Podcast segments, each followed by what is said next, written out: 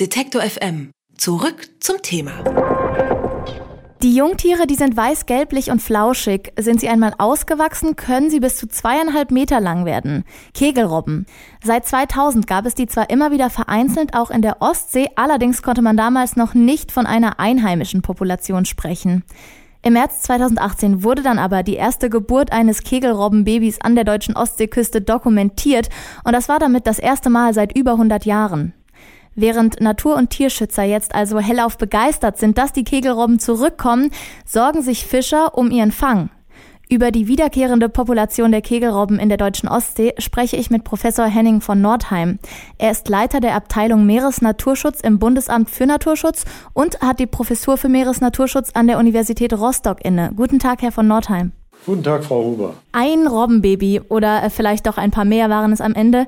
Die waren letztes Jahr anscheinend Grund zur Freude. Ab wann kann man denn überhaupt von einer sicheren Population sprechen? Wir aus, ich sage mal, wissenschaftlich, naturschutzfachlicher Sicht reden von einer heimisch etablierten Population einer Art, jeglicher Art, dann, wenn wir Nachweise von einer Vermehrung, einer Reproduktion haben.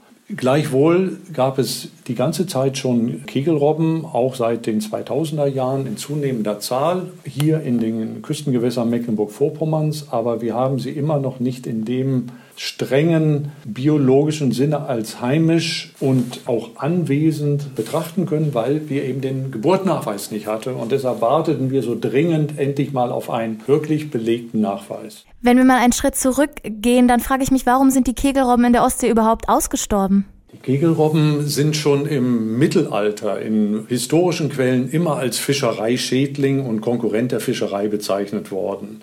Besonders intensiv wurde aber, ich sage mal, diese Aversion gegen die Fischerei vorangetrieben um 1900, wo ostseeweit richtige Jagdaufrufe und Jagdkampagnen in allen Staaten, allen vorweg, aber auch hier an der südlichen Ostsee durch unter preußische Regierungsbeamte betrieben wurden.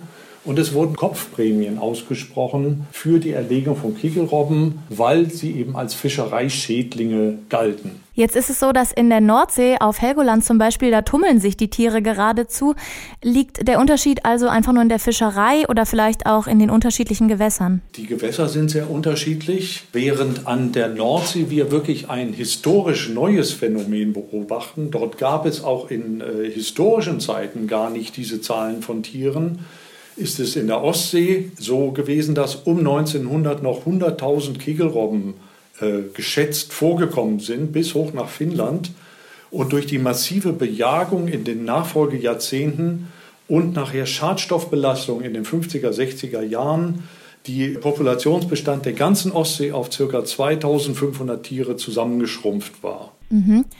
Jetzt steht ein neues Frühjahr vor der Tür. Das heißt, ab März hoffen wahrscheinlich wieder viele Menschen auf neue Robbenbabys in der Ostsee.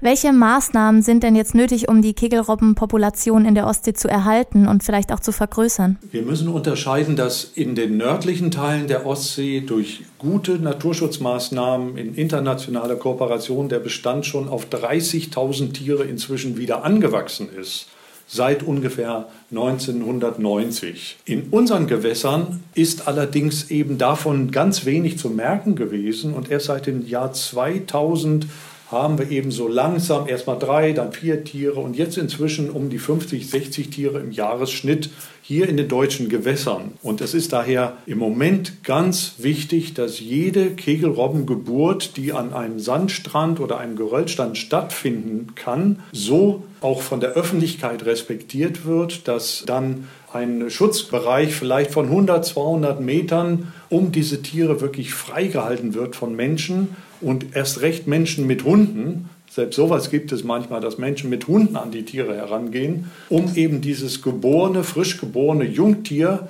dort ganz in Ruhe am Strand liegen zu lassen. Jetzt habe ich schon von den Sorgen der Fischer vorhin gesprochen. Was bedeutet es denn für die, dass es jetzt wieder vermehrt Kegelrobben in der Ostsee gibt? Ganz klar ist, dass sowohl die Kegelrobben als auch die Fischer sich von Fisch ernähren, um es etwas plastisch auszudrücken. Die Kegelrobben haben schon immer, auch in frühen Jahrhunderten, Fisch und gerne auch den Hering auf seinen Zugzeiten zu sich genommen. Sie sind eben Fischfresser. Und da wir im Moment eine Fischereipraxis in der Ostsee haben, die wir in der Nordsee so nicht kennen, dass nämlich mit Stellnetzen sozusagen Vorhänge in das Meer gehängt werden, in denen dann gefangene Fische wie auf einer Abholtheke für die Robben unter Wasser vorrätig sind, sind diese intelligenten Tiere durchaus so schlau, dass sie dann auch an solche Stellnetze herangehen Heringe oder auch Lachse abfressen. Die Fischer sehen das natürlich mit Ärgernis und Sorge, weil ihr Fang dadurch in Teilen geschädigt werden kann. Gleichwohl halten wir die Vorkommnisse noch für relativ gering und meist sind auch nur die allerersten Fischer, die im Jahr ihre Stellnetze stellen, besonders betroffen. Erst wenn es mehr werden, verteilt sich der Schaden etwas gleichmäßig. Und daher schlagen wir auch vor, Schäden am Fang der Fischer und vielleicht auch am Gerät einmal genau zu untersuchen, wie viel ist es wirklich, was an Schaden da zusammenkommt. Denn 300 Kilogramm Lebendmasse, die wollen auch erstmal ernährt werden. Und ich habe es in der Anmoderation gesagt, die Kegelrobben können bis zu zweieinhalb Meter lang werden, sind ganz offiziell auch Raubtiere. Können sie denn eine Gefahr für den Menschen bedeuten? Bisher sind keine aktiven Kegelrobbenübergriffe auf Menschen berichtet. An der Ostsee habe ich noch nie von solchen Berichten gehört. 300 Kilo Lebendmasse sind natürlich ausgewachsene Bullen wirklich. In der Regel liegt das Gewicht eher bei 150 bis 200. Aber dennoch, es ist Deutschlands größtes Raubtier. Das ist ganz klar. Aber aktive Angriffe auf Menschen sind nicht bekannt. Bei Helgoland hat man immer mal berichtet, dass Badegäste von Robben, die wahrscheinlich so an den Menschen gewöhnt sind, weil die Menschen viel zu nah an die Tiere rangehen, quasi wie Hunde auch mal den Menschen im Wasser antatschen und das hinterlässt ganz schnell Kratzspuren an einer aufgeweichten Menschenhaut. In der Ostsee kennen wir das aber nicht bisher. Also hier eher freundlich gemeinte Interaktionen bis jetzt aufgezeichnet. Es sind wirklich interessante Tiere. Stimmt es, dass Kegelrobben beim Schwimmen schlafen können? Das ist leider eine Fehlmeldung, die in die Zeitung gedruckt wurde. Sie schlafen nicht beim Schwimmen, aber sie schlafen im Wasser treibend. Also sie haben so eine Möglichkeit, ihren Atemreflex kurzfristig auszuschalten, schlafen für einige Minuten, bis der Sauerstoff in ihrem Blut verbraucht ist und tauchen instinktiv an die Oberfläche, atmen fast im benommenen Zustand wieder ein und lassen sich wieder absinken. Ja, das können die Tiere, aber noch lieber schlafen sie natürlich an Land in Ruhe. Also hier einmal biologisch richtig gestellt, was Kegelrobben können oder eben nicht. Denn über genau diese Spezies haben wir gesprochen. Sie sind das größte deutsche Raubtier. Gesprochen habe ich mit Professor Henning von Nordheim, dem Leiter der Abteilung Meeresnaturschutz im Bundesamt für Naturschutz. Vielen Dank, Herr von Nordheim. Bitte schön, Frau Huber. Detektor FM gibt's übrigens auch als Radio für den ganzen Tag. Wir machen mutiges und unaufgeregtes Radio im Netz. Denn Radio kann mehr sein als Hits, Hits, Hits. Mehr Infos gibt's auf Detektor FM.